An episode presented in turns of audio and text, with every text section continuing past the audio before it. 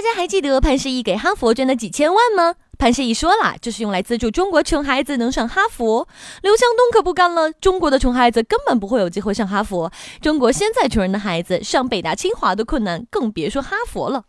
然后潘石屹就脸红了，可思密达，小东东你可不要乱说，思密达。那么小东东到底有没有乱说？我们来算个账，上哈佛之前都需要做哪些准备？从申请开始，托福培训班加教材四千元，GRE 培训班加教材五千元，托福考试费一千五百元，GRE 考试费一千两百元。除此之外，申请材料加邮寄费四百元。那么一切的一切，总共是一万两千一百元。一万两千一百元是多少钱？统计局数据告诉我们，二零一三年全年农村居民人均纯收入八千八百九十六元，一年收入不够申请一个学校的。养一头牛，卖两只猪，割三亩地麦子，一得一，二得四，四四一十六。嗯，我算不过来了。另外，一万两千一百元是假设你一次考试全通过，一次申请就录取。如果不行，那么咱再来。一万两千一百元乘以二，两万四千两百元。不行，再来。一万两千一百元乘以三，三万六千三百元。嗯，我再次算不过来了。这还是建立在你已经足够牛逼，有了申请哈佛的基本资格基础上。诶，那么什么叫基础资格呢？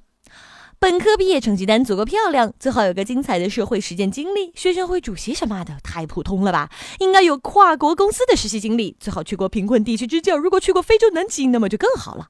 明白了吧？就算上同样的大学，穷人家的小孩可能正想着今天下课去送个外卖好呢，还是发个传呢？搞不好还要代考、代招、代写论文挣生活费呢。这样的经历怎么去跨国公司非洲南极呀？再往前推，抖抖脚丫子都明白，北大清华的学生毕业去个哈佛那是顺理成章。我等兢兢业业的蓝翔学子也想去哈佛，嗯，可能没那么简单。所以呀，要想上哈佛，首先你得考个北大清华，至少也得是个人大什么的。问题又来了，怎么上北大清华和人大？比如你在北京想要考进好的大学，就要进入好的高中；想要进入好的高中，就要读好的小学和初中；想要读好的小学和初中，那就要买得起学区房。好的学区房十万块钱一平米，我只能呵呵。当然，你也可以说我不见得是在北京啊，我在山东。好吧，我再次呵呵了。穷人家的小孩儿，咱不上哈佛了。